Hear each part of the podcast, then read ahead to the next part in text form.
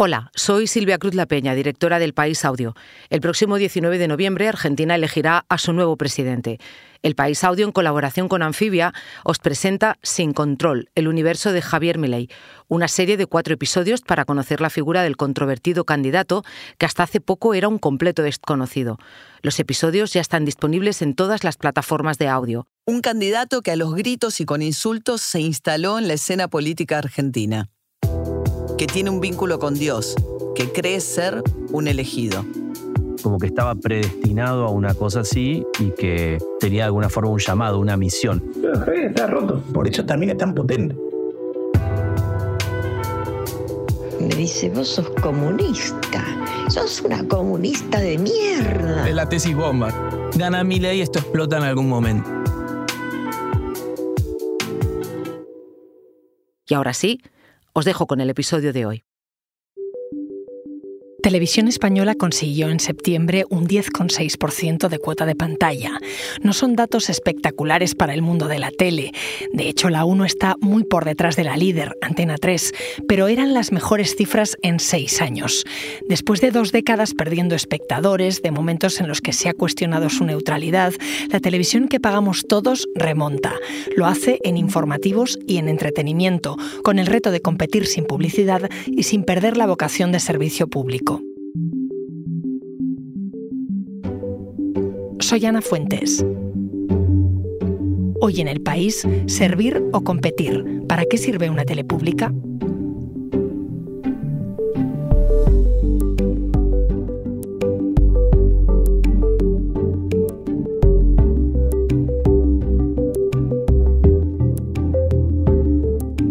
Hola Natalia. Hola Ana.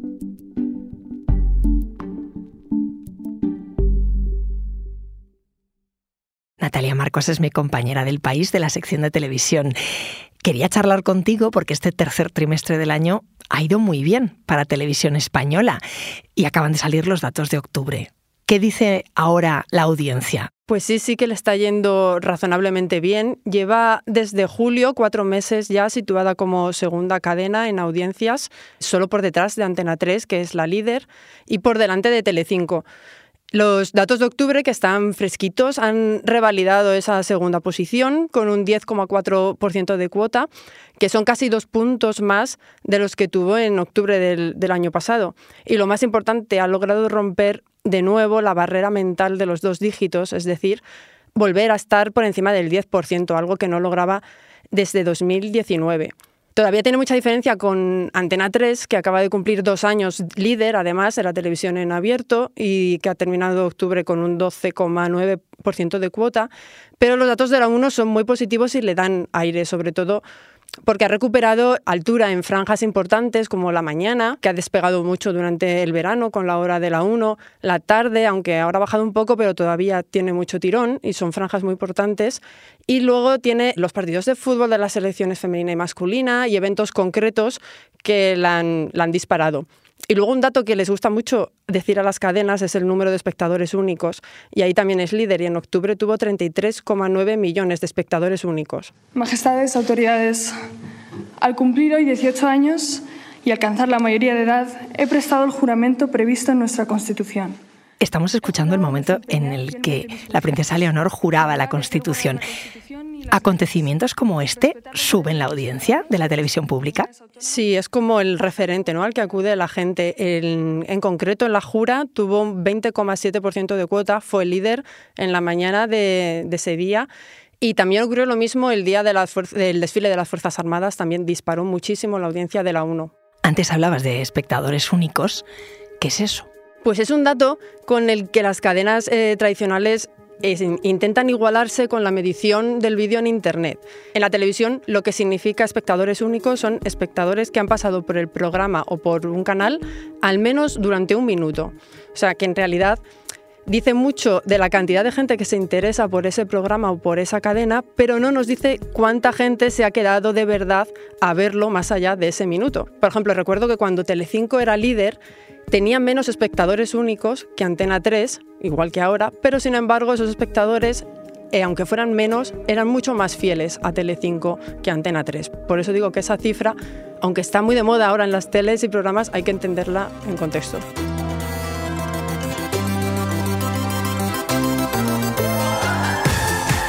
Este verano hemos visto cómo a la televisión pública volvía un programa muy esperado, el Gran Prix.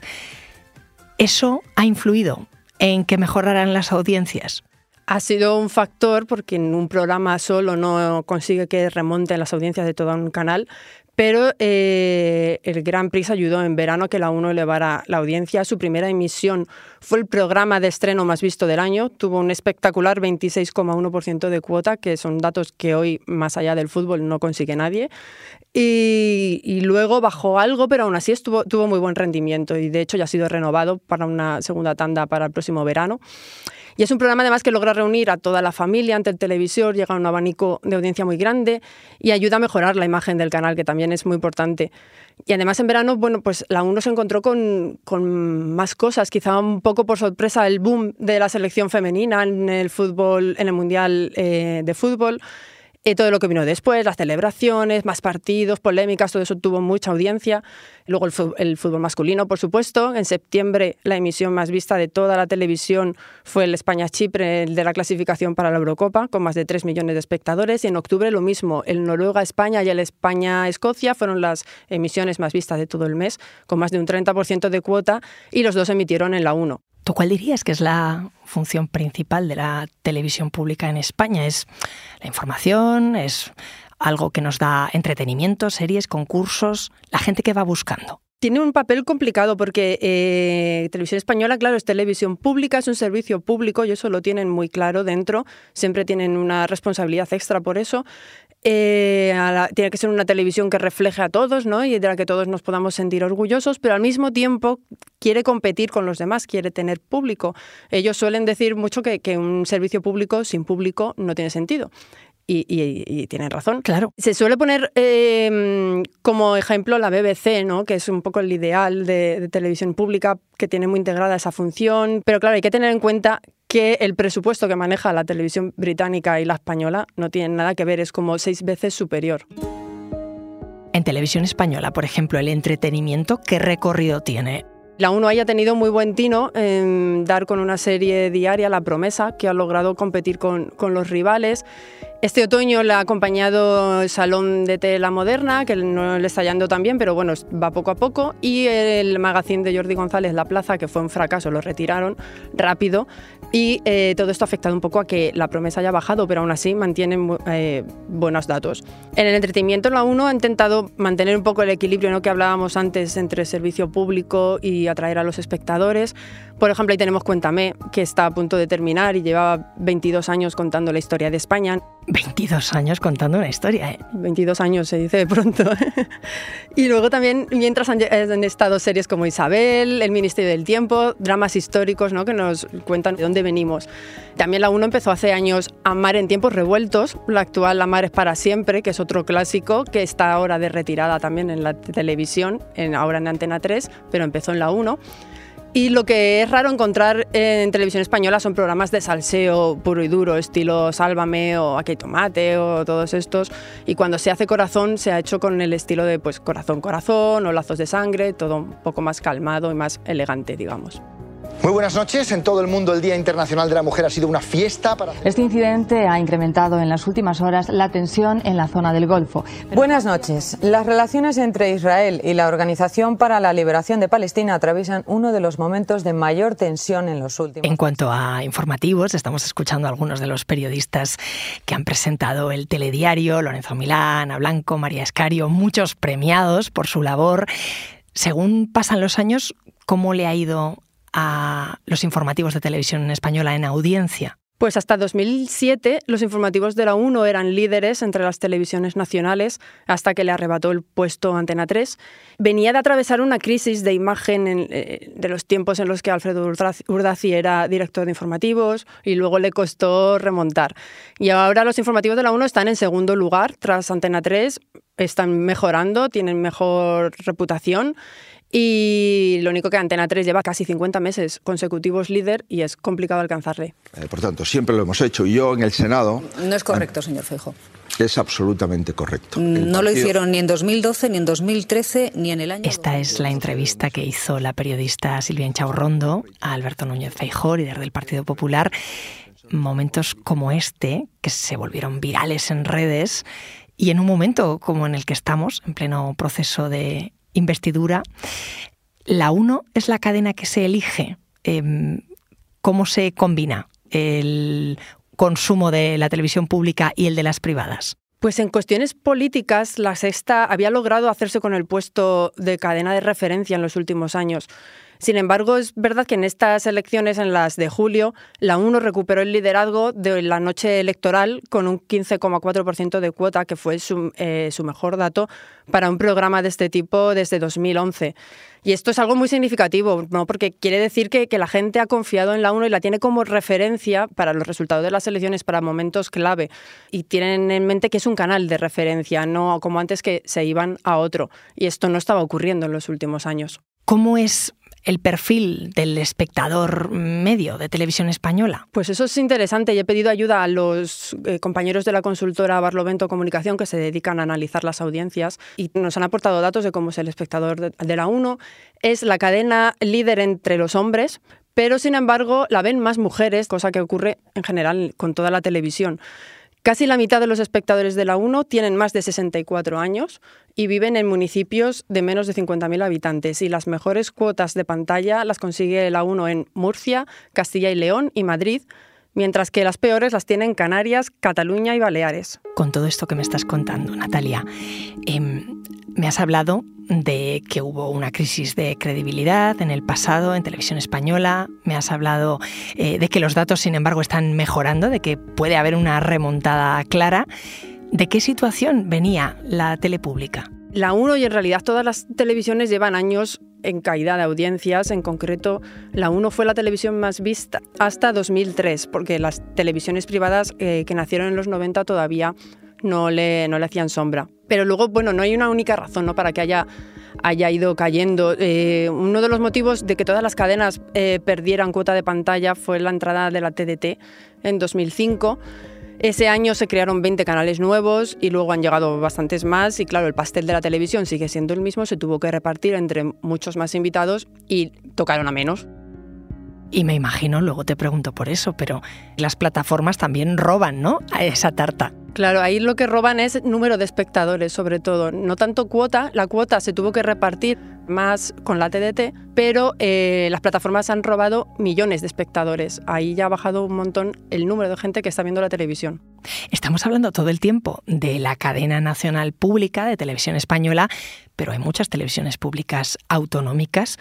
¿Qué audiencia suelen tener? Pues para los datos de las autonómicas también he preguntado a Barlovento Comunicación y en sus datos se ve cómo los resultados tienen eh, mucha dependencia de acontecimientos clave, ¿no? de momentos puntuales. Por ejemplo, Aragón Televisión triunfa durante las fiestas del Pilar. En septiembre y octubre ha tenido muy buenos datos. Apunt, la televisión valenciana logró máximo histórico este marzo con las fallas. El volcán de La Palma llevó a, máximos también la televisión autonómica canaria. Y en Semana Santa, pues eh, las audiencias de Canal Sur y de Telemadrid se disparan. Son canales que hacen una televisión muy de proximidad, muy ligada a la cultura y de la región y a potenciar las lenguas cooficiales donde las hay. Por eso la televisión catalana, la vasca, la gallega tienen muchos fieles. Claro, son quienes saben lo que está pasando cerca de casa. ¿Y les afectó también a las autonómicas la llegada de la TDT o no tanto? Pues les afectó como a todos, porque todos lo notaron, pero em, e, es verdad que con estos eventos que todavía nos enganchan a la tele no tienen rival, ¿no? Ahí da igual que haya otros canales que, o plataformas. En octubre, por ejemplo, la autonómica con más cuota fue la, catalana, TV3, con un, 14%, seguida de Aragón Televisión, lo que estábamos diciendo, un 13,6%, y la televisión gallega con un 10,8%. Ahora me sigues contando, Natalia. Enseguida volvemos. Estábamos hablando de la televisión pública, de lo difícil que es mantener ese equilibrio entre dar un servicio público y competir. Y estaba pensando que hace unos años había publicidad en la 1. ¿Cuánto ha podido influir el hecho de que desapareciera? Efectivamente, desapareció la publicidad en 2010 con el gobierno de Zapatero y a cambio de que dejara de tener anuncios para compensar esa pérdida de ese dinero, las cadenas privadas tienen que aportar un 3% de sus ingresos a la tele pública y también añadieron una tasa para los operadores de telecomunicaciones y otra para los operadores que usan el espacio radioeléctrico en general, además de la aportación que hace el Estado. Y en contrapartida, Televisión Española eh, tuvo más restringida la compra de derechos deportivos y tuvo que aumentar la cuota para apoyar al cine español y se comprometió a fomentar la emisión de debates parlamentarios y electorales y tener más programación infantil. ¿Y qué ocurrió con la desaparición de la, publicidad?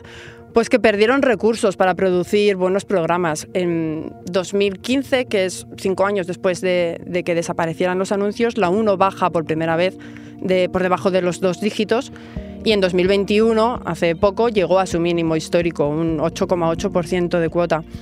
Y sobre la publicidad, pues cada poco salen noticias sobre su posible vuelta. De hecho, el expresidente de RTVE, José Manuel Perlo Tornero, planteaba un regreso limitado de la publicidad a la corporación, aunque no se llegó a materializar. Así que de momento publicidad no va a haber, pero hoy compite la 1 con el resto. Pues sí, sí, claro, necesita audiencia y compite con las mismas armas que los demás, más o menos.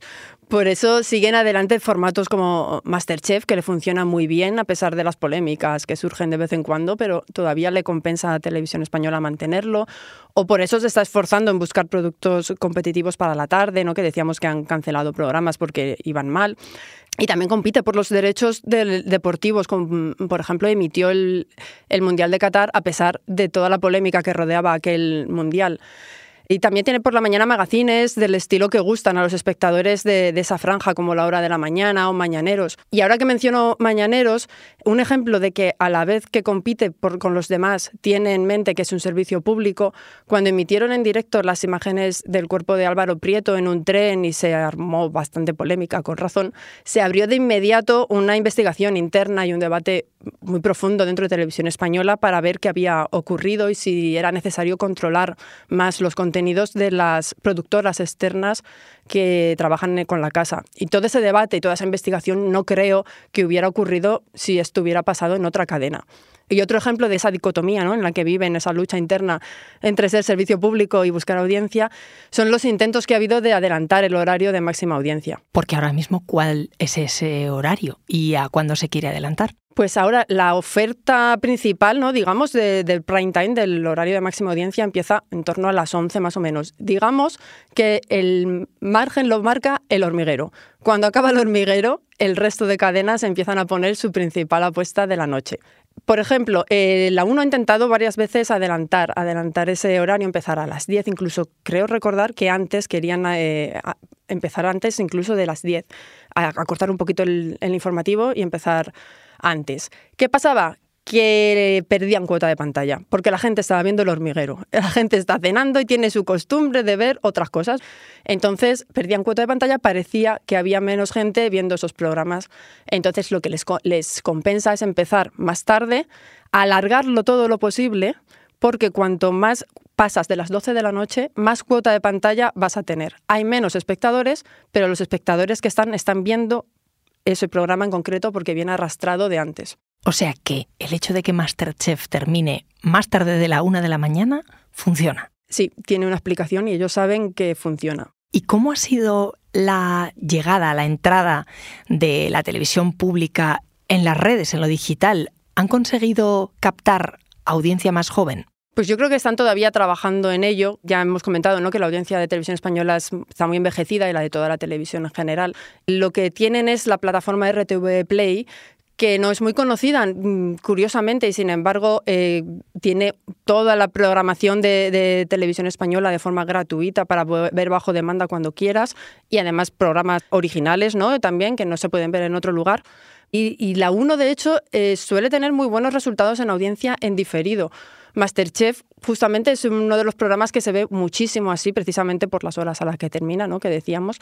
Pero es verdad que todavía el dato del día sigue siendo muy relevante para la televisión tradicional. Estaba pensando, para entender este vaivén de, de audiencias, de datos, ese conciliar, el competir con dar un buen servicio público, estaba pensando en el símil que hacía nuestra compañera Paloma Rando, que escribe también de televisión en el país.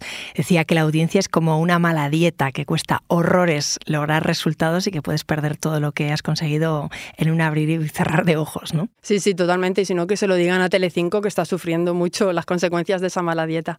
Gracias, Natalia. A ti, hasta luego.